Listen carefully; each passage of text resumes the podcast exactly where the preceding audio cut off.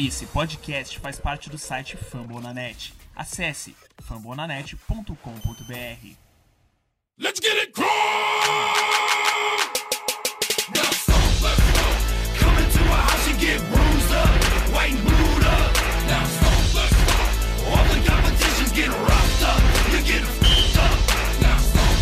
Meu povo, estamos de volta aqui com mais um podcast Coach Brasil. É, nosso podcast fica lá no site dos amigos do Fambonanet.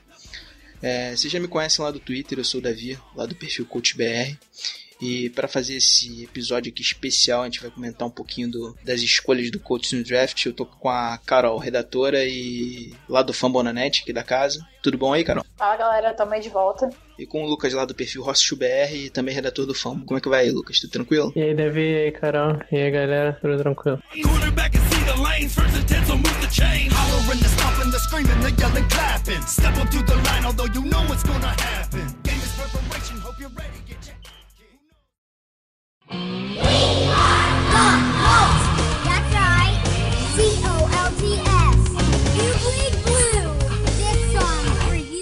Beleza, então, como a gente já falou aqui, sem mais delongas, vamos começar a comentar essas escolhas aí do coach no draft desse ano. Draft aí que o coach focou em reforçar aí as linhas principalmente, linha ofensiva, linha defensiva. Tivemos algumas trocas, bastante trocas, e o coach acabou saindo aí com 11 escolhas desse draft. Bom, então para começar, é, eu queria tirar um pouquinho de onda, porque eu queria falar que eu acertei a escolha do primeiro round do Colts no mock draft aí, para quem ouviu, eu escolhi o Quentin Nelson na número 6, em um dos cenários. É, Sinceramente, eu acho que a gente não tem muito muito o que falar do Nelson. A gente já falou bastante dele no, no outro podcast. E assim, é de longe, para mim, é uma das escolhas mais seguras do draft de 2018. Vai ser um cara que vai ter um impacto absurdo imediato na nossa linha ofensiva vai proteger o Luck. Enfim, eu acho que não tinha escolha melhor a ser feita é, naquele momento do draft. Outros jogadores que eram interessantes e que estavam mais ou menos no mesmo nível dele para serem escolhidos ali, que eram o Barkley e o Chubb, acabaram saindo antes, o Barkley pro Giants e o Chubb uma escolha antes da nossa, indo para Denver. Então, acho que eu não, eu não vou comentar mais muito sobre o Nelson. A gente já falou bastante sobre ele. A gente sabe como ele é um cara excelente. E é isso daí. Uma escolha excelente, na minha opinião. É, a segunda escolha do Colts foi a escolha 36. Tinha alguns jogadores disponíveis bons ali. É, Harold Landry e outros. É, Josh Jackson também. Mas a gente tinha uma necessidade muito grande na posição de linebacker. O Ballard veio com uma filosofia para esse draft é, muito bem construída. É, ele queria reforçar bem a, as trincheiras e o front, a trincheira né, ali ofensiva e o front seven é, na defesa. Então, nas duas primeiras dos dois primeiros dias. Foi exatamente isso que ele fez.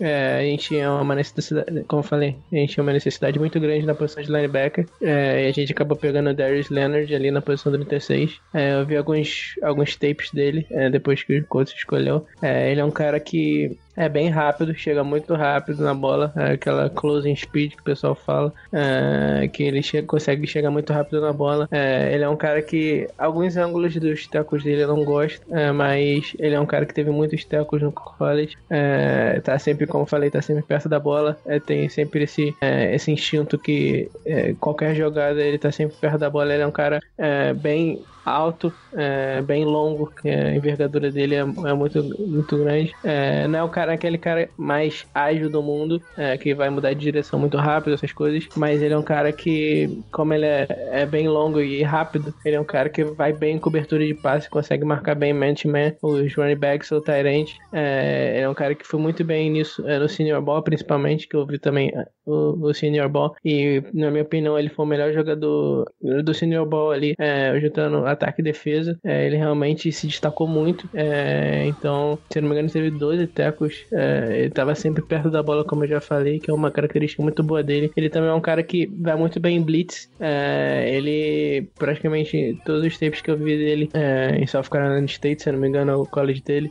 ele conseguiu chegar no quarterback ou, ou com hit ou com, com sack. Ele é muito bom realmente em blitz. então, essas são algumas das características dele.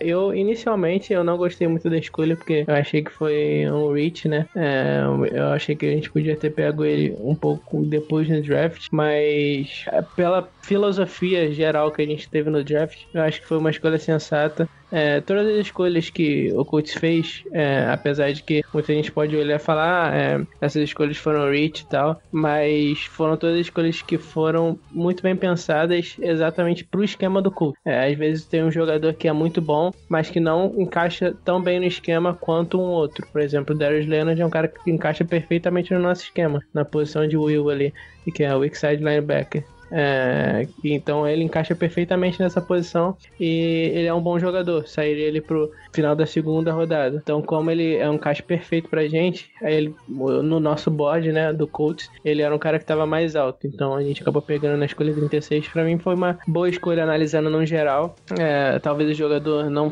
não fosse um jogador para sair na 36, mas como o nosso esquema é, favorece muito ele é, e ele é um bom jogador também, então acho que foi uma escolha, escolha Seguindo aqui na escolha seguinte, é, também na segunda rodada e 37 geral, o Colts acabou fazendo uma outra escolha assim polêmica, como foi a do Darius Leonard ali antes, é, selecionou o guard Braden Smith de Auburn. É, foi uma escolha assim, muita gente criticou por conta do coach GT feito a, a primeira escolha nesse draft, é, selecionando um jogador ali de interior de linha ofensiva e terceira do mesmo recrutamento, é, gastou uma escolha na mesma posição. É, sobre assim essa linha de pensamento do Ballard, ele, como o Lucas falou, ele nunca escondeu desde o primeiro dia que ele sempre deu foco em reforçar as trincheiras. Ele acredita ali que o jogo é ganho por ali. E sobre a linha ofensiva, a gente tem dois pontos importantes, relevantes aqui para falar. Primeiro, que é óbvio, é proteger o Andrew Luck da melhor forma possível, ainda mais que a gente está em grande expectativa de que ele volte agora é, 100% depois dessa lesão que afastou ele a temporada passada toda. É, acaba sendo, talvez, aí, uma das principal prioridades do time. E a segunda é que o Wright tem dito aí em algumas entrevistas que ele quer estabelecer um jogo corrido forte, reforçando ele no interior da linha, principalmente para correr ali pelo meio. E essa é uma das características é, do Braden Smith, que é bloquear muito bem para corrida. Faz sentido essa escolha. O Wright cansou de dizer que ia botar um ataque ali é, por volta do top 10 corrido, é, justamente para auxiliar o Luck, tirar um pouco da pressão dele. E nesse ponto a escolha do Braden Smith encaixa bem. Sobre o jogador, ele é um cara muito atlético, é até bem atlético, um cara de linha ofensiva, um jogador também muito forte, tem um porte físico absurdo para ali, é, tem um bom jogo de pés, é, assim como o Nelson, que foi a primeira escolha, ele também faz umas leituras excelentes ali na, na linha ofensiva, principalmente identificando o blitz. Uh, se tem um ponto no jogo dele que ele merece um pouquinho de melhor, é um pouco pass protection, proteção por passe. Jogava num sistema lá em Auburn que facilitava um pouco para ele, era um esquema que utilizava mais passes curtos, então ele não foi testado assim um, um sistema mais exigente, vamos dizer assim, mas é um cara que, a meu ver, assim, seguiu a linha de, de linha de raciocínio do Ballard, é, reforçou a linha ofensiva, para mim, pelo menos, eu Davi aqui falando, acho que ele tem condição já de se titular desde o primeiro dia ali como guarda, vamos ver como é que ele se sai ali nos treinos. E, enfim, eu gostei da escolha. É, no primeiro momento eu até critiquei lá no Twitter, tanto a do Darius Leonard que foi anterior e essa daqui. Mas no geral, depois pensando, vendo até lendo mais sobre ele, observando o jogador, as características principalmente, vendo como o coach tem feito esse. tem agido no draft, essa linha de pensamento do Ballard faz muito sentido essa escolha dele aqui na escolha 37. Com a escolha 52, então ainda no segundo round, é, o Colts selecionou o Kemoko Turry. É um cara que, assim, eu vou ser bem sincero eu também não tinha muito conhecimento dele. É, mas depois, vendo os tapes, pesquisando um pouco sobre ele, lendo, deu pra ver que é um cara que, tipo assim, ele não tem números muito inflados com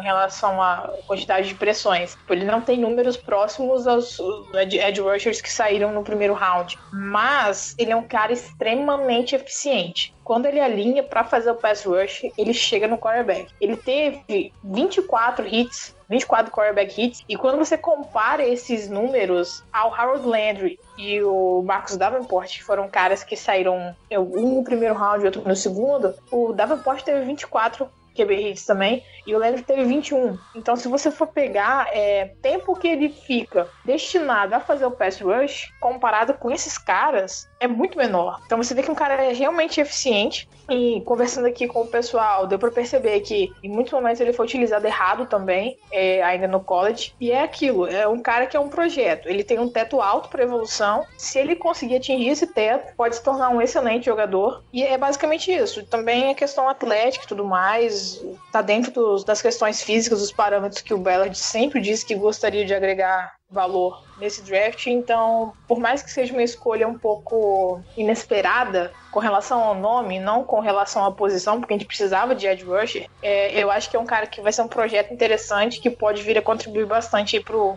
pro Colts, imediatamente ou não. É, com a escolha 64, é, o Colts acabou trocando, é, indo da terceira para a segunda rodada, subindo o draft para selecionar o defensive end, tá com o Lewis de Ohio State, é, de Ohio State. É, ele é, é um cara que é bem versátil, é um cara que pode jogar tanto como defensive end como, como, como defensive tackle em alguns sub-packages é, para pressionar o quarterback. É um cara que é muito bom pressionando o quarterback, é, tanto do interior da linha quanto é, fora da linha. É um cara que tem um bull rush muito bom quando ele está é, alinhado como defensive end. É, ele consegue, é, tem um bom arsenal no pass rush, não, não de, de mãos assim, mas ele, como ele é muito versátil, ele consegue alinhar em qualquer posição da linha e poder, pode jogar em praticamente todas as descidas. Como pode jogar parando é, a corrida como defensive end e em terceiras descidas ele pode entrar pro meio da linha e pressionar da mesma forma. Se não me engano, ele teve três tackle, três sacks na última temporada jogando na posição de nose tackle e ele é um cara que não é tão grande assim. Ó. Se não me engano, ele tem 269 libras. É,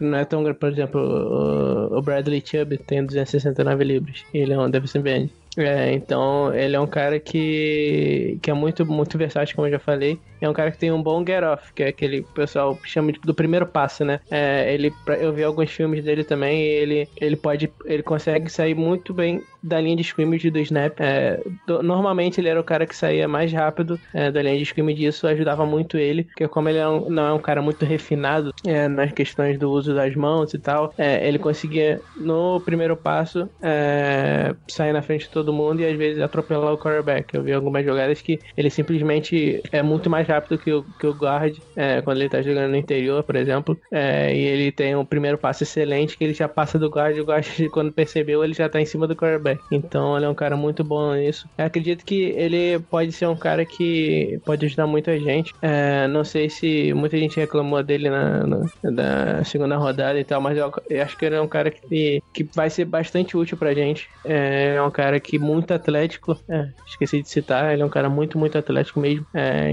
então, mais um jogador atlético aí desses muitos que a gente draftou. Então acredito que tenha sido uma boa escolha, não por, pelos olhos de muitos analistas, acho que pro Colts ele pode ser bastante útil. Eu gostei bastante dessa escolha. É, indo para a quarta rodada, com a escolha 104, selecionou o running back Nihai Hines, de North Carolina State. É, uma outra escolha que dividiu aí opiniões, teve gente que foi muito favorável a ela, ele ser um bom fit aí pro, pro esquema aí que o Wright e o Siriani querendo adotar ali para aquele ataque do coach. Muita gente ali não entendeu muito bem a escolha, é, achava que o coach precisava de um outro estilo de running back, afinal de contas o running back é uma das principais necessidades aí do time indo para esse draft. Sobre as características ali do, do Hines, é aquele running back com pouca estatura, é, mas recebe muito bem passe. Inclusive, ele começou a carreira dele jogando como wide receiver lá no college. Cara explosivo ali, consegue mudar de direção muito rápido tem uma agilidade boa. É, com isso ele acaba forçando também ele tecos que os marcadores percam tecos, mas é, tem uns probleminhas principalmente de, de força, principalmente ele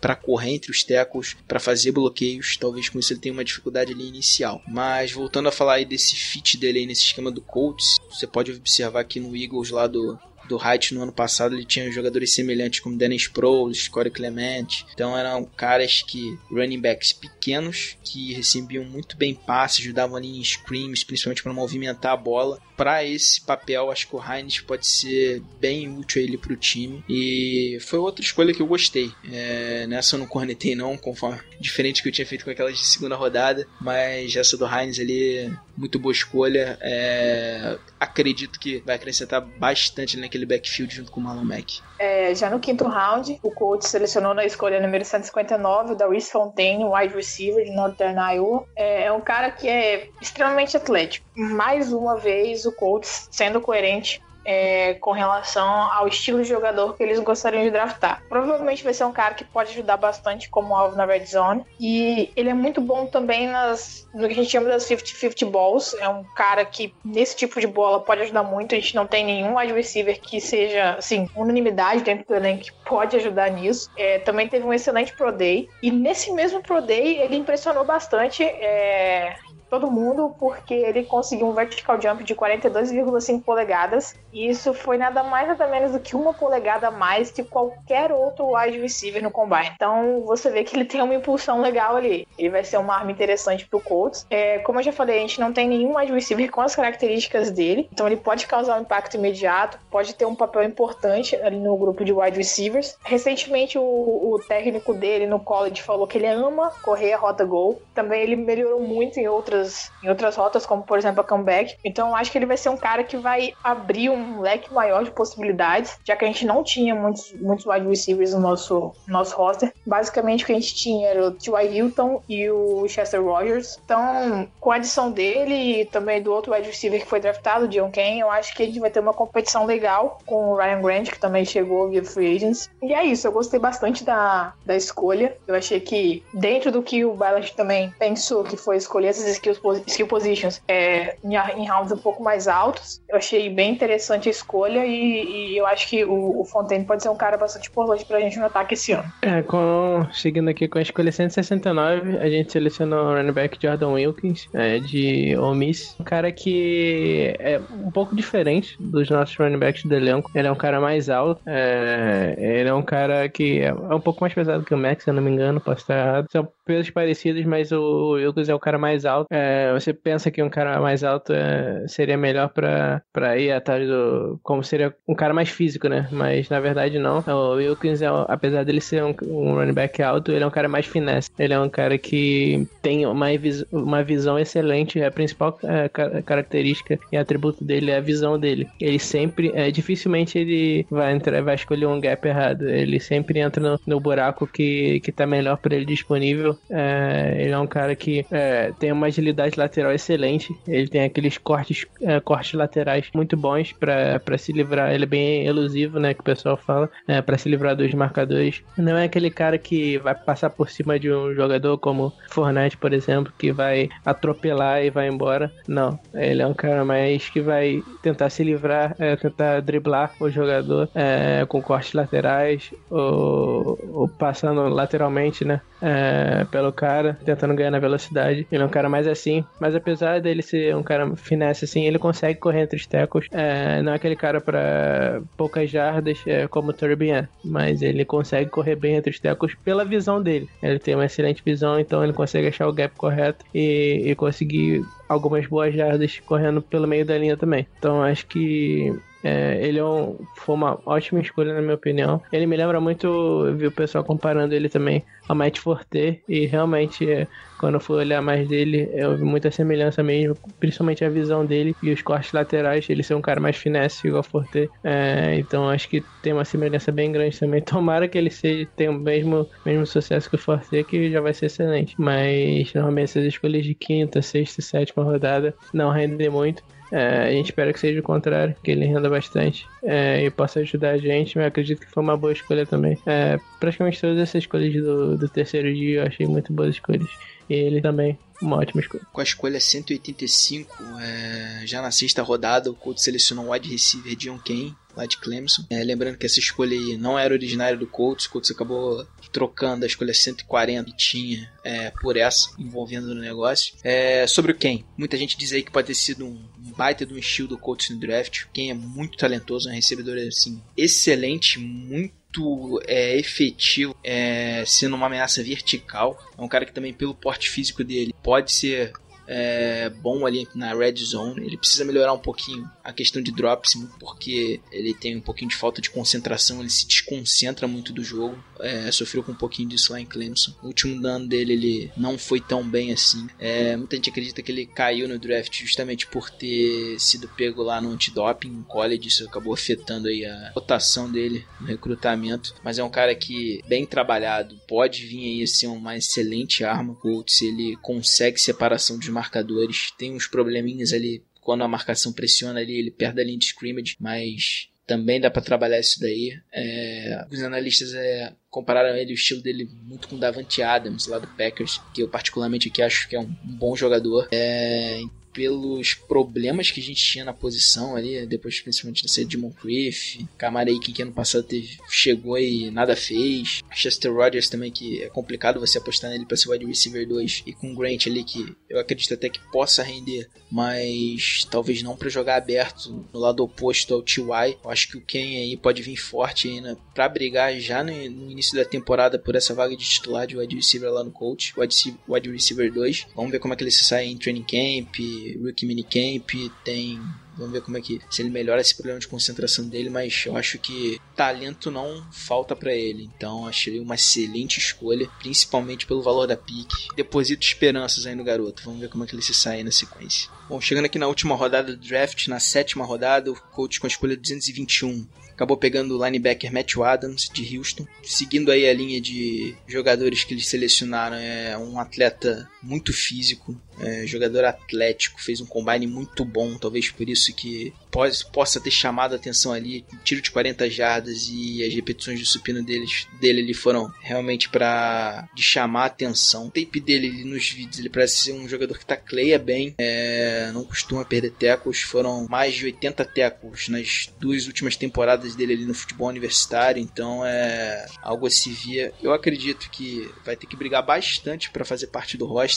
Fora essas qualidades dele aí que eu não conheço muito bem também, é, não espero grandes coisas. É, mas a gente sabe como é que é complicado, escolha de sétima rodada, vamos ver como é que ele sai, dá um tempo aí, ver como é que ele desempenha no training camp, mas assim, eu particularmente não deposito, não deposito muitas esperanças. É, com a escolha 235, é, o coach selecionou o linebacker Zaire Franklin de Syracuse. É, é uma situação parecida com o Adams, que o Davi já falou bem. É, ele é um cara que é uma escolha de sétima rodada, né, galera? A gente não espera muito. Se ele conseguir é, fazer o roster, já, já é excelente. É, ele é um cara também, outro jogador desse perfil muito, muito atlético. É um cara bastante atlético mesmo. É, é um cara que foi capitão por três anos seguidos em Syracuse, então ele é aquele cara que que o perfil que o Bellard gosta também, que traz aquela liderança é, pro time, é, que é um cara que tem o que o pessoal chama de character, é, high character, que é um cara que, que é muito. tem uma personalidade muito boa, né, pra,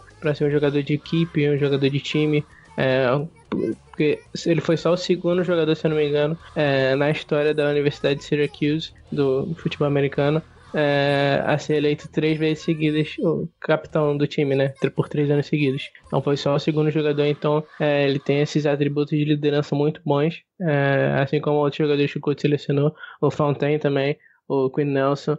É, então, eu acho que algumas dessas adições foram pensando nisso também. Então acho que o Franklin foi pensando nisso e pensando que ele é um cara muito atlético. Acho que é, essas escolhas de sétima, sexta rodada, sétima principalmente, é, o pessoal vai mais por certos atributos, né? Que, que os times procuram mais. Alguma coisa que chame a atenção é, das equipes. Eu acho que é, atleticismo, principalmente nessas últimas rodadas, é uma coisa que chama muita atenção das equipes. É, às vezes os, os, caras, esses caras de sétima rodada, é, não, não são muito técnicos e tal, é, não são muito produtivos, é, mas eles têm aqueles certos atributos que você pode trabalhar. É, se o cara é muito atlético, pode ser que você possa usar ele em special teams, aproveitar eles como, como jogador de special teams, ou em sub packages é, também.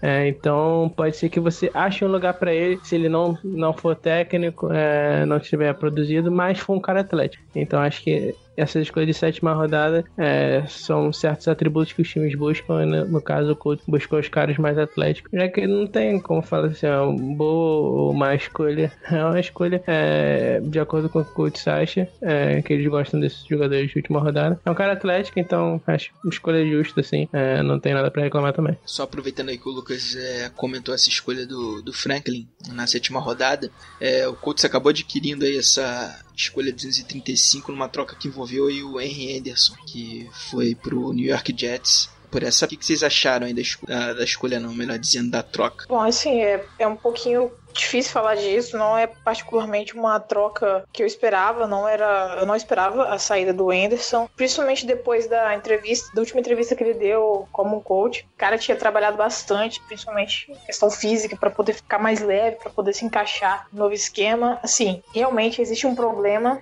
do fit dele na, na nova defesa e tudo mais. É, e eu acho que se fosse para cortar o cara entre a, a troca simplesmente cortar ele, eu acho que foi ok. Existe a possibilidade de você talvez adicionar um jogador que, como, como o Lucas já falou, pode contribuir de alguma forma no Special Teams e tudo mais. Então é melhor você ter essa possibilidade do que acabar subutilizando um cara, não deixando ele jogar como ele gostaria. E é isso aí, vida que segue. Infelizmente não deu pra ele ficar. Era um, um jogador que eu gostava bastante, mas também é, sofreu com lesões desde a primeira temporada dele, teve lesão séria, então eu acho que foi o melhor pro Colts no momento realizar essa troca aí do Anderson por uma escolha de draft. É, é a Carol já falou muito bem.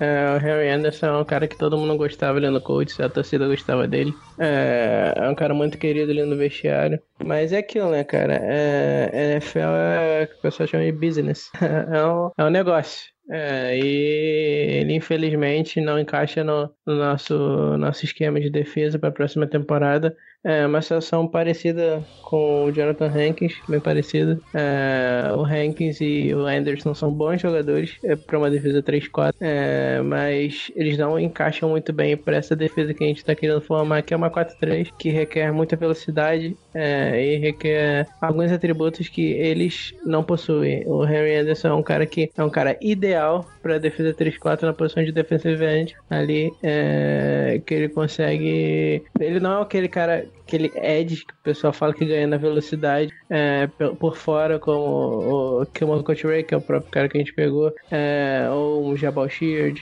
é, o Von Miller, são jogadores que são jogadores que edge players, que jogam né, nas posições mais extremas da linha defensiva. Ele apesar dele ter diminuído o peso para jogar nessa posição, é, não é uma posição confortável para ele. Ele jogou a vida toda, inclusive no college em Stanford, nessa posição que ele joga, jogou no coach nos primeiros três anos dele aqui, que, que na posição de defensive end, não é defesa 3-4. Então seria uma transição bem difícil para ele. É, a transição de, de você jogar interior de linha para jogar é, como, no, como edge defender, é, como jogador de extremo de linha, é bem, bem complicada. É, não requer só que você diminua o peso, requer que você tenha certo atleticismo também. Então seria muito difícil para ele se adequar a essa nova defesa. É, como a Carol já falou, provavelmente ele seria cortado. É, então a gente conseguiu pelo menos uma escolha de sétima rodada por ele, melhor do que nada. Eu acho que se ele fosse cortado, ele não valeria também para aquela coisa de escolha compensatória, né? Então, é mesmo que ele fosse contratado por outro time por um bom valor, a gente não ganharia uma escolha compensatória no que vem, porque os jogadores cortados é, não dão escolhas compensatórias para o time, então também não valeria a pena por esse lado. Então, acho que foi a escolha certa do coach. Por isso, é, a gente fica triste porque o Ederson é um bom jogador e um cara muito querido, mas é, como falei, NFL é um negócio, felizmente acabou sendo desse jeito e a gente deseja toda a sorte do mundo pra ele. Depois que a gente fez a análise aí de todas as escolhas do Colts aí no draft desse ano, falamos um pouquinho também sobre essa troca aí do Henry Anderson que acabou afetando diretamente numa escolha. Vamos para as notas aqui dos integrantes do podcast para esse draft. Carol e Lucas, o que vocês acharam aí? Opinião e nota de vocês. Então, é, eu já vou começar dando logo a minha nota. Na minha opinião, o draft foi B, pela seguinte razão. É, apesar de eu ter gostado de diversas escolhas aqui, principalmente o Quentin Nelson na 1, dadas as prospectos disponíveis, é tipo assim, no brainer, tinha que ser ele mesmo. De cara, eu particularmente levei um susto com algumas escolhas. Só fui conseguir entender um pouquinho melhor algumas delas depois de ver bastante tape, de conseguir, de conseguir estudar um pouquinho os caras, entendeu? É, mas uma coisa que me incomodou muito, muito, muito no draft do Colts foi a ausência de um corner. É, eu acho que dentro das, dos prospectos disponíveis ali no segundo round, em alguns momentos a gente ainda tinha muito jogador bom que poderia ter vindo para essa posição, como por exemplo o Josh Jackson. É, não me lembro agora até qual momento do draft o Isaiah Oliver estava disponível também, mas em algumas dessas escolhas a gente tinha algumas opções interessantes. Entendo a filosofia do, do Ballard em reforçar o front seven na defesa e depois focar é, na secundária, mas foi uma coisa que me incomodou muito e impediu que eu desse uma nota maior pro draft do Colts, então para mim vai ser um B+. É, pra mim, é só uma observação antes. É, essas notas que a gente dá tá dando é só de acordo com como os prospectos eram no draft. A gente não sabe como eles vão sair, é, se eles vão jogar bem melhor do que eles eram como prospectos. Isso aqui é só mais um, uma coisa simbólica mesmo, galera. Não se apega muito a isso, não. Dizendo isso, é, minha nota vai ser um B. Gostei das escolhas, é, achei que foram escolhas que encaixam bem no nosso time. É, eu acho que a escolha do Quinton Nelson foi excelente. Eu acho que essa escolha 6 não tinha muito o que errar. É, o que realmente vai decidir se, se, se esse draft foi bom ou não são as escolhas de segunda rodada. A primeira escolha que foi, foi o Darius Leonard, é, eu acho que a, a, maioria das escolhas, né? O Darius Leonard, o Brandon Smith, o Kimo Couture e o Lewis, eu acredito que não tenham sido as melhores escolhas é, se você pegar quem estava disponível, né? Eu acho que foram as escolhas certas devido às posições dele, devido a como eles encaixam no time. Então acho que o valor deles não foi o melhor, mas o valor deles pro coach especificamente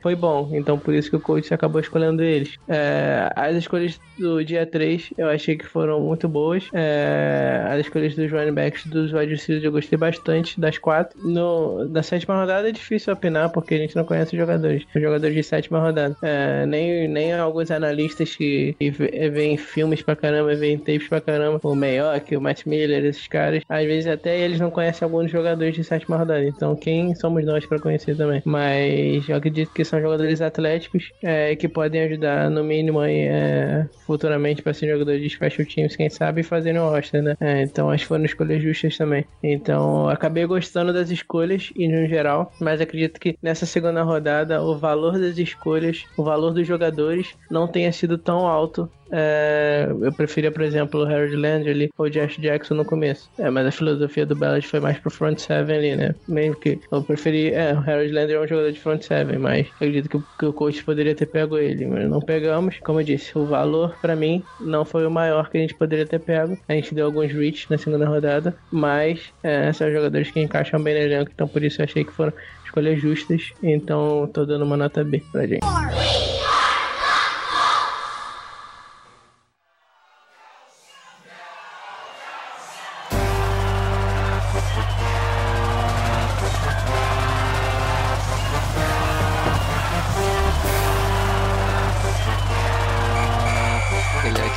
Nota B, eu vou mudar um pouquinho aqui, já vou falar minha nota. Minha nota para esse draft aí ficou sendo A menos. É, eu sei que eu chiei bastante lá no Twitter, é, principalmente ali no início do segundo dia, com as escolhas do Leonard e depois do Smith. Achei que poderia ter ido num pass rusher logo de cara, num running back como Darius Guys, que depois acabou caindo muito poderiam ter sido, terem sido é, escolhidos jogadores melhores ali naquele momento. Concordo com a Carol quando ela fala que a necessidade de um cornerback poderia ser ali preenchida em algum momento, de repente numa das escolhas finais da segunda rodada, talvez ele na quarta, enfim, é, fica complicado a gente dizer. Mas eu vou acabar dando a menos pelo seguinte: é, o Ballard sempre foi claro, dá muito valor ali às trincheiras, é, linha ofensiva, linha defensiva. É, a gente tem a necessidade de proteger o Andrew Luck e foi nessa linha de raciocínio aí que ele seguiu. Pegou o Quantum Nelson, que é um talento indiscutível, um cara top, provavelmente vai ser ao Pro, a gente espera que já seja é, um upgrade imediato ali naquela linha ofensiva. Ah, na segunda rodada ali, ele pegou o Leonard, que ele mesmo disse que era o quinto linebacker no board dele, então vamos, voto de confiança nele aí, apesar de a gente não conhecer muito o jogador naquele momento, naquele dia, depois a gente acabou vendo aí alguns tapes e análises dele dizendo que ele é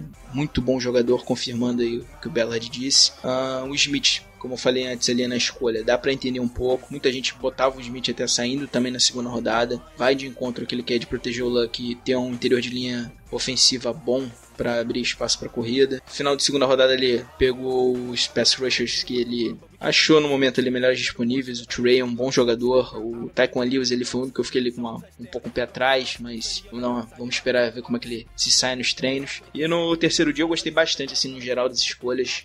Os skill players, né? Os wide receivers não tendo que reclamar. Uh, running back eu gostei muito da escolha do Hines. O Wilkins ali, não sei se de repente na escolha do Wilkins poderia caber um cornerback, como eu já tinha falado antes, mas é, dá para se entender também. As últimas duas escolhas na sétima rodada acabou é, adquirindo adquirindo uma com essa troca do Henry Anderson, que ele acaba sendo trocado, como o Lucas e Carol falaram muito bem aí, e acaba sendo cortado, melhor dizendo, e acabou sobrando a escolha, de, a, a última escolha que acabou escolhendo Zaire Franklin antes e Matthew Adams, são caras ali linebackers, a gente estava muito carente ali nesse, na posição, vamos torcer que de repente algum deles ali surpreenda, a gente acaba fazendo parte do roster, de repente contribuindo aí efetivamente pro time. Por isso que eu fico com a menos. É, não foi o draft que a gente sonhava, assim, não o draft dos sonhos do torcedor, mas pegou ali posições chaves ali pro time. Então eu vou dar esse voto de confiança pro Bella. O time tá seguindo uma. Tem uma linha de pensamento agora no draft, tem uma linha clara para onde vai. É diferente daquela época do Grigson que podia vir qualquer escolha, tipo um TJ Green na segunda rodada. Fico com esse a menos aí nessa é, como nota para esse draft de 2018 e quem quiser cornetar aí é, o Twitter lá tá livre. É, só lembrando que uns dias depois o Colts acabou confirmando draft de free agents é, para completar o roster e fazer parte aí dos minicamps e depois do training camp. Completar o roster ele é obrigatório de 90 jogadores aí nessa fase do ano. É, o Colts acabou contratando o defensive end Tomás Laulili, os linebackers Sky Moore e William Osai, defensive backs Chris Cooper, Robert Jackson, Lachard Dur e Henry Tolliver, o wide receiver Steve Ismael, que Michael Badley. O Carol vai falar um pouquinho aí para vocês sobre o Sky Moore, que inclusive tem um palpite sobre ele que depois eu vou falar um pouquinho. Bom, é, dentro desses undrafted free agents, a gente não tem muito o que falar aqui, assim, é, o mais notável dentre eles foi o Sky Moore, porque ele era um cara que tá estava cotado para ser draftado até rounds iniciais assim do draft, mas ele caiu exatamente por uma lesão. É, muitos general managers ficaram com muito medo de escolher o cara, mesmo ele sendo um cara relativamente bom, exatamente por essa questão de, de, de uma lesão que ele teve, teve um problema de hérnia, se eu não me engano, e é o tipo de problema que pode comprometer é, a continuidade dele na liga.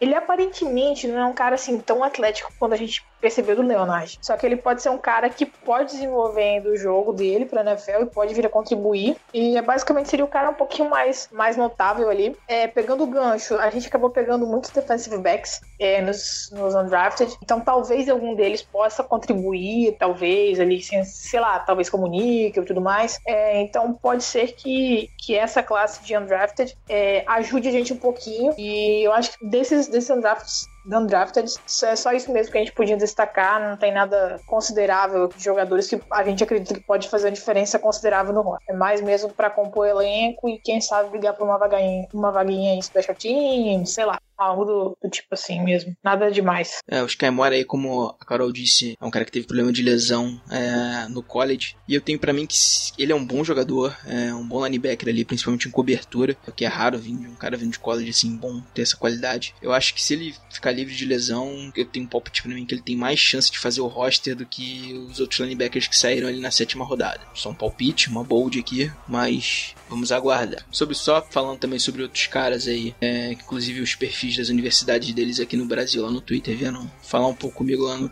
lá, lá no Twitter mesmo. É, o Steve Ismael é um wide receiver muito físico, é um cara que tem uma boa habilidade de mãos ali para pegar bola. É outro cara que pode ser um bom alvo em red zone. O pessoal fala que ele precisa melhorar é, as rotas dele, a forma de correr rotas. Ele acaba sendo desviado facilmente quando tem uma marcação sob pressão. Mas também é um cara ali que de repente pode brigar por uma vaga ali, visto que o wide receiver era uma posição complicada também. Como curiosidade, ele quebrou o recorde do Marvin Harrison de jardas recebidas na carreira por Syracuse. Então é um fato aí relevante. Vamos ver como é que ele se sai também nos treinos. E também na defesa, o pessoal lá da Brian Young Brasil, é, abraço para eles lá, falaram, estão interagindo lá com a gente no dia do draft. Eles falaram muito também do defensive end, o Tomás Laulili, que é um cara bom para contra corrida, consegue ali algumas pressões ali pelo interior da linha, ele deve talvez ele jogar mais. Coach listou ele como defensive end, mas talvez ele jogue como DT. Vamos ver como é que se sai também. É um cara muito cru, deve ser cortado, mas como é um cara ali que os caras tinham passando o feedback deles, é interessante falar. Bom, agora aqui, sessão de perguntas. Pessoal lá do grupo do coach no WhatsApp, pessoal do Twitter aqui mandaram alguns questionamentos. Vamos ver o que, o pessoal responde. Ah, abrindo os trabalhos aqui, o arroba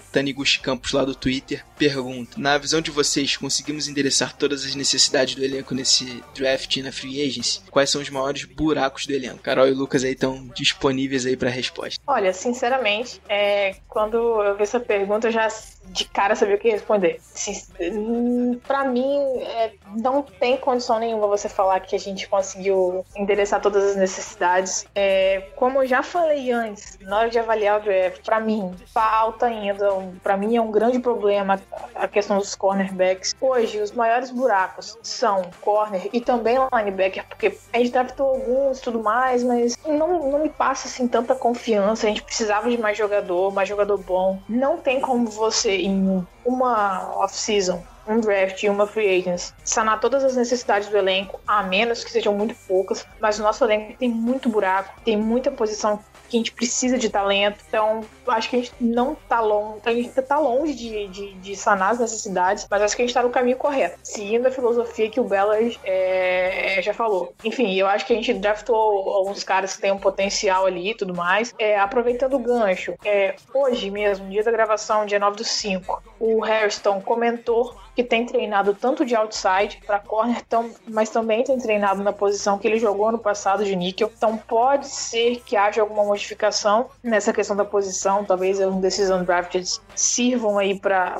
jogar de níquel. Não sei, é uma possibilidade. É porque a gente precisa de muito de cornerback. Corner nunca é demais. Sempre tem alguém machucando. Enfim, eu acho que a gente não conseguiu então endereçar todas as nossas necessidades. E sim, ainda temos muitos buracos no elenco. É, é como o nosso elenco elenco era um elenco muito fraco. É, a gente tinha muitas, muitas necessidades realmente. Praticamente todas as posições, tirando quarterback, é, a gente tinha necessidade. Então seria difícil realmente é, a gente conseguir botar, é, draftar jogadores de todas as posições para suprir essa falta de, de qualidade nessas posições. É, as 11 escolhas ajudaram muito, foram muitas escolhas, é, se não me engano, foi a maior, das, maior quantidade de escolhas na história do, do Colts é, draft. Pode estar enganado, pode estar falando besteira. Acho que se não foi a maior, foi uma das maiores. É, então, 11 escolhas é uma quantidade boa e 5 foram ali na, nas duas primeiras rodadas, que é uma quantidade enorme. É, que vão, devem ser 5 jogadores aí que devem ser futuros é, titulares, é, mas é, não dá pra, pra você conseguir suprir todas as necessidades em um draft. É complicado realmente, como a Carol falou. Sobre os maiores buracos, acredito que a posição de linebacker mesmo que a gente tenha draftado três linebackers e pegado o Moore, que é um bom jogador, eu acredito que nossa posição de linebacker tá bem precária ainda. Tem o Leonard ali como titular, tem o, o Walker ali que deve ser um, um, o Walker que deve ser um titular ali, não sei. É, o Good também que a gente pegou do Eagles, mas a gente precisa de, de mais gente boa ali. É, então são todos jogadores de rotação assim, não são jogadores para serem futuros titulares. O Leonard só, Walker talvez, não sei, a gente não sabe. Então a gente de certeza ali nas posições de linebacker a gente só tem o Leonard hoje, então é complicado, né? É, é complicado a profundidade dessa posição. É, e os jogadores titulares ali não são jogadores que eu considero que é, seriam titulares de uma boa defesa. E também outra posição que eu acredito que tem um buraco grande ali hoje seja a posição de defensive tackle. É, com essa mudança de, de esquema, é, a gente acabou perdendo o Henry Anderson e o Jonathan Hankins, que eram dois caras bons ali no interior da linha pra gente na defesa 3-4. É, então hoje a gente só tem ali o Al Woods, que já é um cara veterano, mais de 30 anos, e que o contrato dele expira ano que vem. Então eu não acredito que o Colts deva renovar com ele, pela idade já. É, eu não acredito que ele seja um bom fit também nesse, nesse, nessa nova defesa que busca velocidade e tal. É, e os outros jogadores são todos jogadores que não se provaram ainda, né, NFL? É, por, por mais que eu goste deles, sejam o Grover Stewart, o Hassan Ridgewell, que são jogadores que eu acredito que tem potencial, mas a gente não sabe, né, cara? O, o Hassan Ridgewell já vai ser um cara de terceiro, segundo ano, ou terceiro, se não me engano, acho que terceiro. É, e ele ainda não se provou. É, o Grover Stewart é um cara segunda lista agora também. E a gente não sabe o que esperar desses caras. Então, pra mim, essa posição de defensive tackle é uma posição que é um buraco grande aí. É, talvez até mais que a posição de linebacker. É, eu acho que estão praticamente no mesmo patamar ali. Acho que um buraco, a gente tem um buraco grande nessa posição de defensive tackle e o draft do ano que vem deve ajudar porque tem jogadores é, excelentes na linha defensiva, então a gente deve pegar um ou dois aí é, para ajudar nossa, nosso miolo da linha defensiva aí. É, tô de acordo aí com o que o Lucas e Carol disseram. É praticamente impossível preencher todas as necessidades aí nessa free agency draft. O time vinha com muitos buracos mesmo, falta de qualidade em 2017 ficou visível. Concordo aí com Lucas e Carol, Lucas e Carol falaram de posições, linebacker é complicado, é, mesmo com Leonard e esses caras de fim, de fim de draft, sétima rodada ali, talvez os Sky, o Sky Moore aí vindo como undrafted, mas ainda tá complicado você pensar que o Anthony Morrison deve ser titular de uma defesa na NFL. Cornerback me, me preocupa um pouco pela profundidade dos caras que tem ali. A gente tem de nomes titulares, vamos pensar assim. A gente tem o Quincy Wilson de um lado, Pierre Desir. É, acredito que eles devem estar apostando que o Desir vai ter um crescimento semelhante ao do Rashan Melvin. Um achado ali na última temporada foi bem. A gente espera que pelo menos ele mantenha o nível regular que foi em 2017. E para Nickel a gente tem o Nate Hairston, mas tirando eles, os reservas são muito fracos. Kenny Moore ali teve até alguns bons momentos, mas não dá para confiar muito. É, Chris Milton é. Vou nem comentar. É, atuações fraquíssimas quando, quando jogou ano passado. Pegou o Kenneth Aker é agora que também não sei o que esperar dele. Então eu acho que cornerback, essa profundidade tá complicada. É, o Lucas falou bem do DT e eu ainda acho ali um pouco de dúvida nos pass rushers ali, os defensive ends. A gente tem o Sheard ali que é indiscutivelmente o melhor jogador da defesa ali, pelo menos ano passado foi. É, vamos ver como é que Hooker e Gathers voltam aí pra essa temporada depois de lesão, mas se a gente for pensar que os outros caras ali ainda são caras que estão sendo prontos, Terrell Basham, é, John Simon agora vai fazer transição para defensive end, é, o Touré que agora chegou ainda tá muito cru, deve, não deve ser usado só em determinadas situações, então eu ainda acho que a gente ainda não encontrou o nosso pass rusher ali para ser o cara da franquia ali nessa posição. Então eu ainda acho a defesa principalmente ali tem alguns buracos relevante, vamos dizer assim. Próxima pergunta aqui é o arroba leofrancelino12. O que vocês acharam do coach não ter draftado nenhum cornerback? É, então, é, acredito que pelo fato do coach ter tido 11 escolhas, acredito que pelo menos uma aí a gente podia ter draftado assim um cornerback. É, uma, uma dessas de terceiro dia, ou quarta rodada, ou quinta. É, acredito que a gente podia ter draftado assim um cornerback é, nos, dois, nos dois primeiros dias. É, eu acharia difícil, porque apesar de ter bons jogadores jogadores disponíveis, o Isaiah Oliver e Josh Jackson, que se eu fosse GM eu teria draftado esses jogadores, mas como a filosofia do Bernard no, no primeiro e segundo dia já seria, ele já tinha falado isso, não, não especificamente do primeiro e segundo dia, mas que o draft seria focado é, nas trincheiras e foi exatamente isso que ele fez no primeiro e segundo dia, então como essa filosofia do primeiro e segundo dia foi focada nas trincheiras e no front seven, é, no geral, né, é, acredito que ele não quis escolher um cornerback por isso, é, e depois, mas para mim, depois no terceiro dia, na quarta ou quinta, não sei, sexta, sétima rodada, a gente podia ter escolhido um cornerback é, pra, pra ser um cara ali mais pra dar profundidade na posição de cornerback. O Davi falou muito bem. É, na minha opinião, os, os, titulares são bem sólidos até. Eu gosto muito do Quincy Wilson, gosto do Desir também, acho ele um cara cornerback sólido, jogou bem temporada passada. O Hairston é um bom slot corner também, é um bom níquel. É, então acredito que é, os titulares sejam bons jogadores, mas a gente sabe que a NFL tem lesões constantes constantemente. Então, é, dificilmente esses três vão ser titulares a temporada inteira, é, todos os jogos. É, então, a gente precisava de uma profundidade maior ali na posição de cornerback. Então, acredito que um jogador na quarta ou quinta rodada é, seria o ideal, já que a gente teve é, quatro escolhas, não, três escolhas na quarta e na quinta, né? É, juntando. Então, acredito que uma dessas três escolhas aí podia ter ido para um cornerback, mas também não, não, não fico muito chateado que a gente não pegou também. Dá para pegar jogadores ainda tem jogadores disponíveis aí na Free Agents que a gente pode pegar ainda. É, e também depois que saem os cortes pro, pro corte final, cortes finais da, da pré-temporada, a gente pode pegar um bom jogador também que pode acabar sendo cortado aí, igual aconteceu com o DC, que a gente pegou ele de.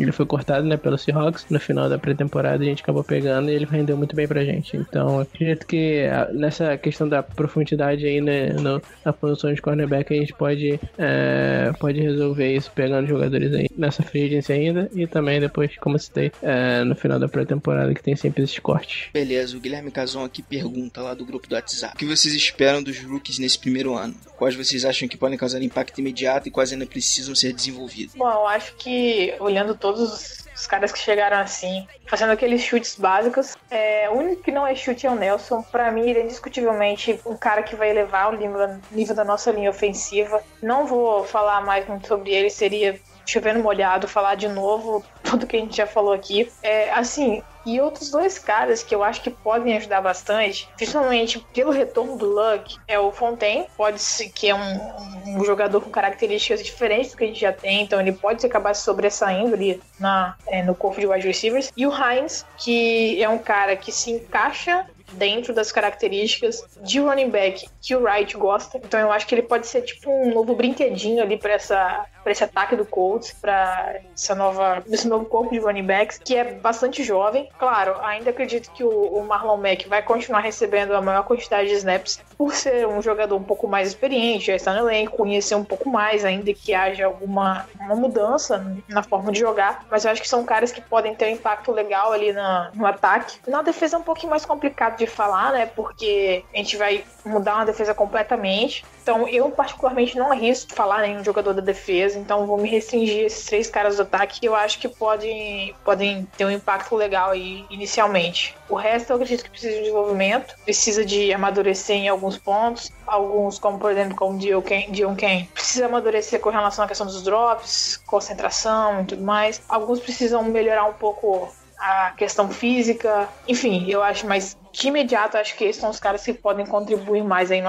no, no Colts. É, então, é, acho, acredito que nesse primeiro ano não devemos ter muitas contribuições de imediato, assim. São muitas escolhas, então acredito que. É, e são, a maioria das escolhas é mais para upside, né? São jogadores que, que têm um teto alto, ou, mas o, ele não, eles não têm um floor muito, muito bom, assim, hoje, é, dizendo assim. Então acredito que não seriam jogadores para chegar para serem logo de cara. Por exemplo, alguns jogadores devem ter mais espaço, como o Quinn Nelson e o Darius Leonard, principalmente, que são jogadores que a gente espera assim que sejam titulares com certeza. Quinn Nelson porque é o Quinn Nelson e o Darius Leonard porque a posição de linebacker é muito carente do Colts, então ele deve acabar entrando ali e deve ser o titular, é, porque a nossa posição não tem jogadores muito bons ali. É, o Brandon Smith pode ser que é, contribua, é, mas um, um, um jogador que eu acho que é uma bold prediction, assim, mas que eu acho que vai ser o, o, o calor mais produtivo do Colts essa temporada, essa primeira temporada em específica. Acredito que vai ser o Tacon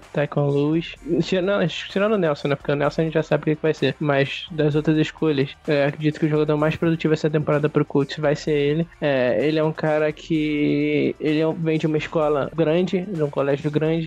É um, um college bem grande que joga. E a maioria dos jogos que ele fez foi contra é, jogadores que vão estar atuando na NFL, porque ele joga contra Michigan, joga contra Michigan State, joga contra Penn State. É, então, joga contra vários desses colégios que a maioria desses jogadores é, que jogam neles são jogadores de nível de NFL. Então, ele é um cara que já está acostumado a jogar nesse nível, é, mesmo que seja o college, divisão do college seja um pouco abaixo da NFL, mas já tem jogadores que jogam na NFL nesses times. Então, por exemplo, você comparar o Tecon Lewis com o Darius Leonard, por exemplo, que jogava contra Division 2, é, Divisão 2, acho, é, se não me engano, do college, que é uma muito abaixo da NFL, que é um abismo abaixo. Então a, a transição vai ser um pouco mais complicada para ele, é, apesar de que ele deve ser titular logo de início. É, então acho que o Tycoon Lewis por isso, por ele jogar em Ohio State já jogar contra jogadores que já tá acostumado com esse nível aí, não de NFL, mas um pouquinho abaixo, que, que pode ser a transição mais fácil para ele. É, ele é um cara que também foi muito produtivo em Ohio State. Ele teve 8 sacks como, como sophomore, 8 sacks como junior e 7 sacks como,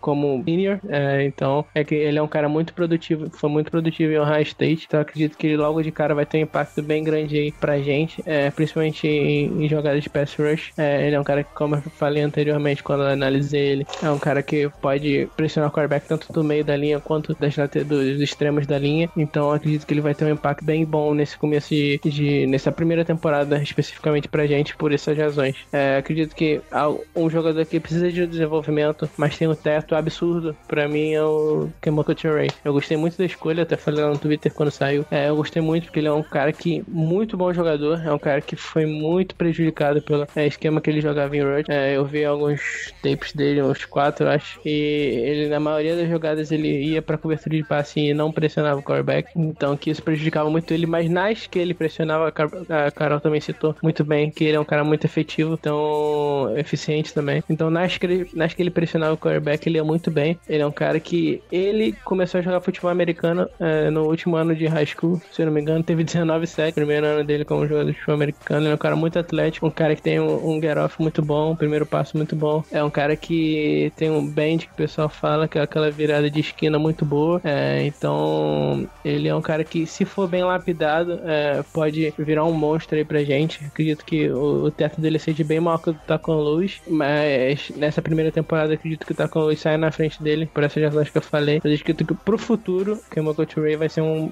melhor jogador que o Tacon Luz. Eu tô esperando muito dele. Acho que se ele for bem lapidado aí, tem o Robert Mathis Robert Mathis, que pode ajudar bastante ele é, nesse uso de mãos, é, nesse uso de counters que o pessoal fala que é, são jogadas que, por exemplo, você ganha pelo meio, é, pelo meio da linha, ou você, se tiver jogador, o, o tackle tiver te segurando, você consegue se livrar dele é, ir pelo meio, é, não só ganhando com a velocidade, né? São jogadas que você não precisa só da velocidade para ganhar. Coisas que o Joey Bolsa faz muito bem, coisas que o Harry, é, Bradley Chubb também faz muito bem. Então acredito que ele tenha um teto maior, mas para essa primeira temporada, acho que o Tackle Luiz sai na frente dele. Para mim, o Tackle Luiz vai ser o, o, jogador mais produtivo, o calor mais produtivo do Colts nessa primeira temporada, com exceção do Nelson, obviamente. Bom, vamos lá. Que esperar aí dos calouros nesse primeiro ano, é, acho que o Nelson é indiscutivelmente jogador mais pronto aí, então acho acredito que é o único titular absoluto. É um cara para chegar e jogar no Colts. Acredito que os wide receivers vão ter algum espaço, os dois ficarem, ou Fontaine ou quem, ou quem ficar no caso, acho que vão ser bem envolvidos no ataque ali do Colts. Os defensive ends, acho que tanto Taekwon Lewis quanto o vão ter suas oportunidades aí nos, em determinados momentos das partidas. O Hines, eu acredito que também seja, vai ter um papel importante ali para movimentar a bola, um cara de desafogo. Assim, o único que eu vejo pronto mesmo é o Nelson. Próximo disso, todos os outros eu espero que tenham contribuições aí. É... Esqueci de falar, o Leonard também vai ter muito espaço, mas tirando o Nelson, todos ainda precisam de ser bem lapidados, bem desenvolvidos. Podem, vão acredito que tenham altos e baixos dentro da temporada. É, não vai ser, não vão ser jogadores constantes ainda esse ano. É, talvez só o Nelson mesmo, o próprio Braden Smith ali, talvez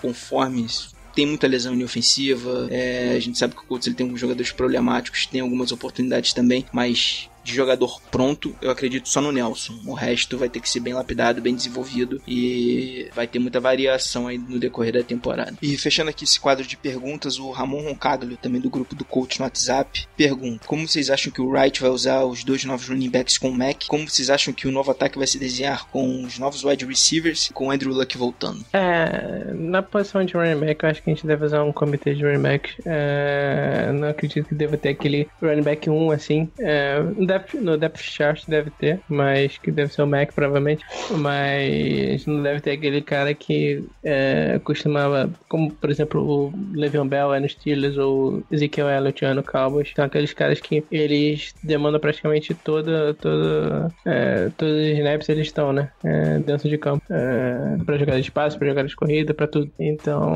acho que não deve ter isso. Aqui no Colts a gente deve usar um, um sistema parecido com o que o Eagles usa, que o Patriots usa, que são aqueles é, aquele comitê de running backs que o, o Wright citou.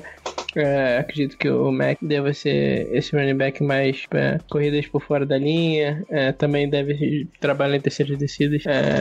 Pode ser que a gente use até dois running backs aí. É, sete de dois running backs uma jogada. Por exemplo, o, o Nahin Himes já jogou de slot receiver, então pode ser que numa jogada ele joga no slot, o Mac joga no backfield e os dois saiam para receber bolas. Eu não sei. Tem várias possibilidades. O Jordan Wilkins, Jordan Wilkins deve ser um cara para correr mais entre os tackles, apesar apesar de ele não ser um cara físico, ele corre bem entre os tecos, ele tem boa visão, é, ele é bem elusivo, então ele consegue se livrar bem dos marcadores. É, o Mac não é um cara ainda que consegue correr muito bem entre os tecos, é, ele tem essa mania, nem, nem é porque ele não consegue, é porque ele não, não gosta de correr entre os tecos. Ele tem essa mania de ficar sambando na linha de scrimmage, que, que não, é uma coisa que eu não gosto dele, mas ele é um bom running back em corridas laterais e é um cara que de big play, né? É, então acredito que ele vai ser muito usado também. Ele deve ser um cara com, com mais snaps no coach. Acredito que vai ser bem dividido isso. É, não acredito que vai ter esse cara principal. É, o Harris também deve ser muito usado, é, principalmente em jogadas é, de terceira descida, em passe. Ele, apesar do o Hines, apesar de ele ser um cara menor que os outros, que o Mac e que o, que o, que o Wilkins, ele é um cara que corre mais físico que os dois. Ele é um cara que, apesar de ele ser pequeno, é um cara que corre bem, é, bem físico mesmo. Então, ele, se a gente precisar de uma corrida é, por, pelo meio da linha, ele pode ser usado também. Ele é um cara que já foi pedido para jogar em North Carolina State. É, ele tinha muitas carregadas, então ele é esse cara que pode carregar esse, esse workload aí, é, bem pesado, e pode correr bem físico entre linhas, apesar de ele ser um cara menor. Então acredito que vai, deve ser essa dinâmica aí na, na posição de running back. E os wide receivers, eu tô apostando que, que um, desse, um dos dois wide receivers que a gente draftou vai terminar sendo o wide receiver 2 é, pro começo da temporada. É, é uma prediction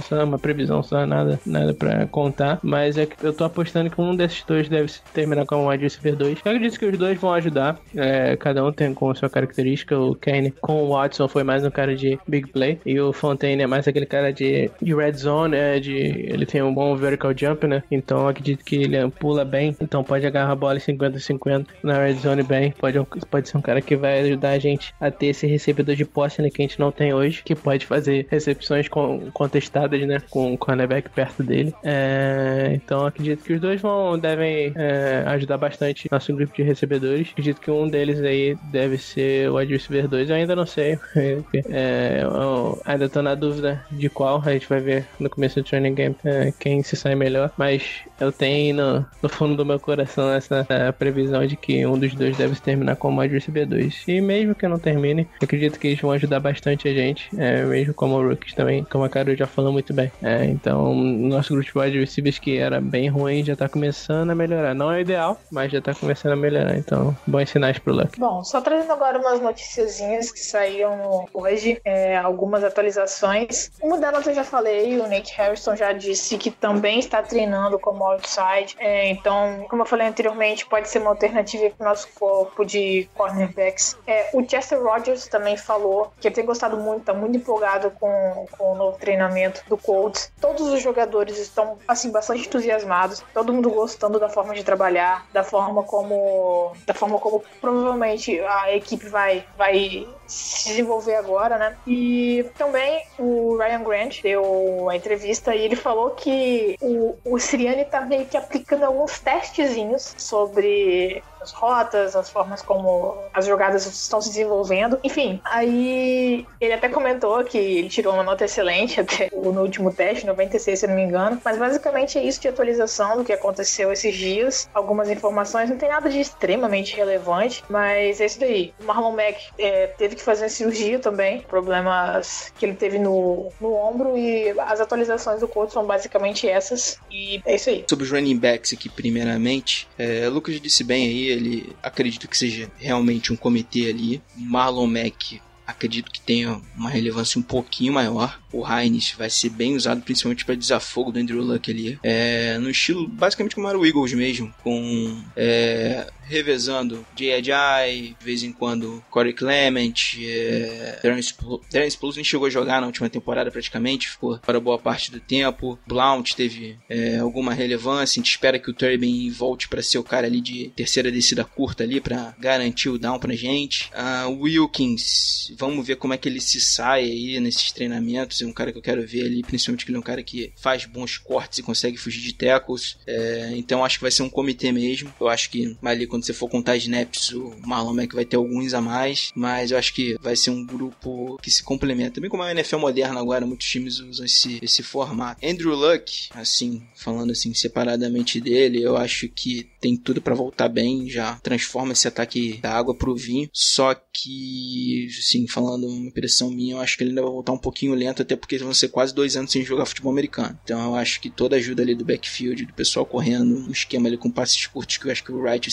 Siriani vão desenhar ali para ele, vai ser interessante para justamente tirar essa pressão ali dos primeiros jogos. É normal ele voltar até a tomar alguma pancada ali. É, essa linha ofensiva aí reforçada, a gente espera que dê algum, alguns segundinhos ali a mais para ele, dê uma proteção um pouquinho melhor. E de wide receivers, eu acho que vai ser o mesmo modelo dos running backs ali, de é, cada um com o seu papel e bem definido. Ryan Grant, que é um cara que eu tô apostando bastante, vai ser um cara ali para você movimentar a bola, ser aquele cara para você depender de jogo corrido ali para ganhar algumas jardas. Ele é um cara que pode sair ali do slot, até fazer um screen para wide receiver mesmo, um cara que pode ganhar algumas jardinhas ali movimentando a bola pelo ar mesmo. O Hilton, obviamente, ali, tanto atuando pelo slot por fora, em determinada situação do jogo, um cara que corre bem rota, um cara que para big play. Esses wide receivers novos que chegaram, é, tô botando muita fé neles. É, vamos ver, tô com, concordo com o Lucas e quando ele diz que algum deles aí vai acabar brigando para ser wide receiver 2, até pela carência que a gente tava na posição. Incluindo aí também nesse comentário, a gente tem Tyrands ali também que é, o Ibron vai ter uma relevância muito boa nesse ataque. Jack Doyle nem se fala, vai ser caras ali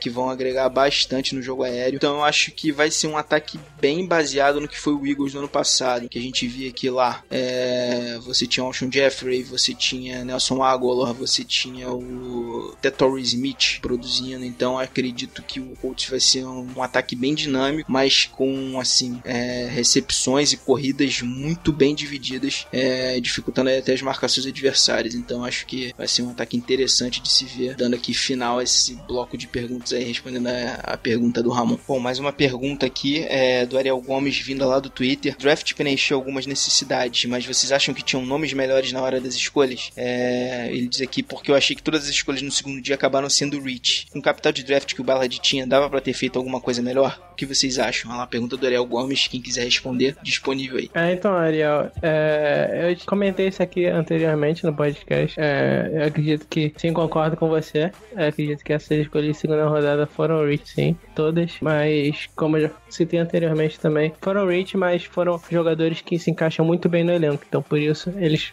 estavam mais altos no, no board do coach do que normalmente no de, de todo mundo, do, dos, dos caras que fazem análise de draft, né, dos analistas do draft. Por isso, eles estavam um pouco acima no board do coach do que desses caras, devido a eles encaixarem perfeitamente no nosso esquema. Eu concordo contigo, achei que tinham jogadores é, foram riches e também achei que poderiam, poderíamos ter pego jogadores melhores nessas posições. Por exemplo, na, nas primeiras duas escolhas é, tinha o Harold Landry e o, o, Josh Jackson disponíveis. Acho que seriam duas escolhas fantásticas. O Harold Landry acho um excelente jogador de primeira rodada e o Josh Jackson é um cara que eu gosto muito. Eram os jogadores, meus jogadores favoritos assim do draft. É, é, o pessoal fala de crush, né? Crush do draft. Ele é um dos meus. Achei ele um cara fantástico e ficaria muito feliz se o coach pegasse, mas não pegamos. A filosofia do draft foi do, do Bellard nas primeiras duas rodadas não foi para pegar cornerback, foi para pegar jogadores de trincheira e linebacker. É, então, acho que ele se encaixava aí, mas mesmo assim, se eu fosse GM assim,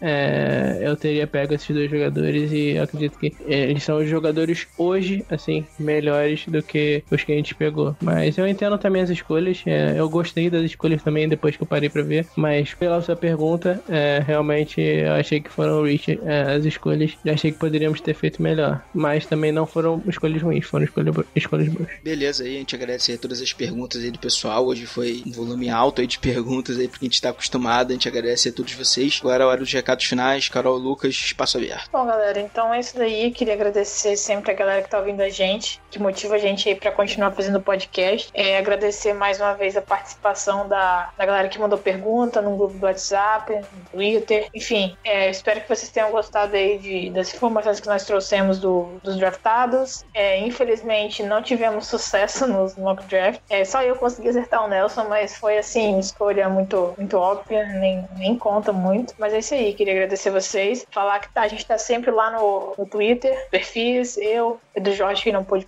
participar hoje do podcast. É, queria lembrar que tá demorando um pouquinho, mas tá pra, tá, sair texto novo dos Free Agents. Agora vai ser um texto novo do Ryan Grant, pra quem quiser conhecer um pouquinho melhor ele. E é isso aí. Continua trabalhando. Espero que vocês tenham gostado. E mais uma vez, obrigado a todo mundo que ouve a gente. É isso, galera. Mais uma vez, muito obrigado pela agência de vocês. Obrigado pelas perguntas do pessoal. É, tanto do pessoal do Twitter quanto do pessoal do WhatsApp. Pessoal comédia do WhatsApp. O Casão e o Ramon, que são das figuras. Obrigado todo mundo pelas perguntas. Vocês estão sempre interagindo com a gente no Twitter, principalmente, é, com meu perfil, é, com o perfil do Davi também. É, então, muito obrigado por isso, galera. É, a gente só vai crescendo cada vez mais por causa de vocês. A gente não vai parar aqui o podcast, mesmo nessa, nessa nesse final de off-season aí que, que deve ser meio paradinho e tal, mas a gente não vai parar. É, a frequência vai ser menor, obviamente, e não vai ter quase nenhum assunto para falar. É, a gente deve continuar aí, não sei, talvez de 15, 15 dias ou de. não sei, mas eu sei que a gente não vai parar. A gente vai continuar trazendo conteúdo para vocês aqui até o começo da temporada, que aí vai ser pauleira, vai ser toda semana podcast, toda semana de jogo, podcast também. A gente vai comentar sempre aqui. E continua seguindo a gente lá no Twitter, que a gente tá sempre trazendo informação lá. Na minha conta, na conta da Carol também, é, do Davi, é, Hostil, outros, e na conta da Carol, Carol Vago. E nos outros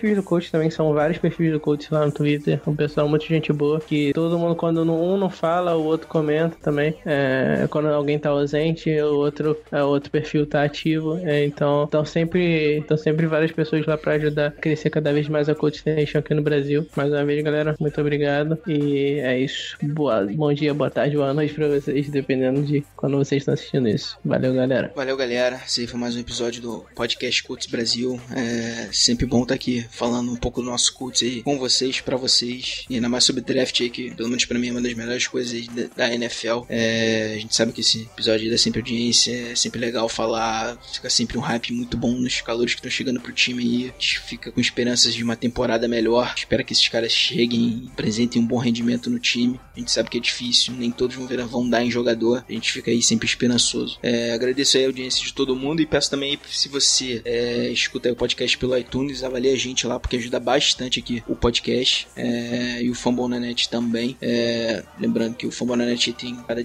tá cada dia crescendo mais, tem diversas franquias lá com podcast. Eu já até perdi a conta de quantas são, que se não me engano tá chegando na metade da liga. Acho que já tem quase 16 podcasts lá, número considerável para sempre ficar informado com os outros times. Peço desculpas aí também pela minha voz aí da metade pro final aí do podcast. Acabei ficando um pouco rouco, é, a voz não tava nas melhores, mas a gente aí tá sempre aí, Sempre um prazer estar falando aí do nosso time aí, nosso querido Coutão aí pra galera. Valeu, galera. Fica aí até a próxima. É, a gente deve voltar aí falando no próximo episódio sobre tabela aí da, do Colts em 2018 e ver o que, que sai nessa temporada. Um abraço a todos aí. Valeu!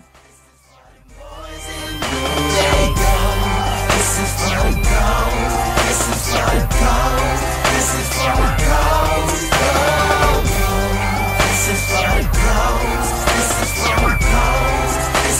them.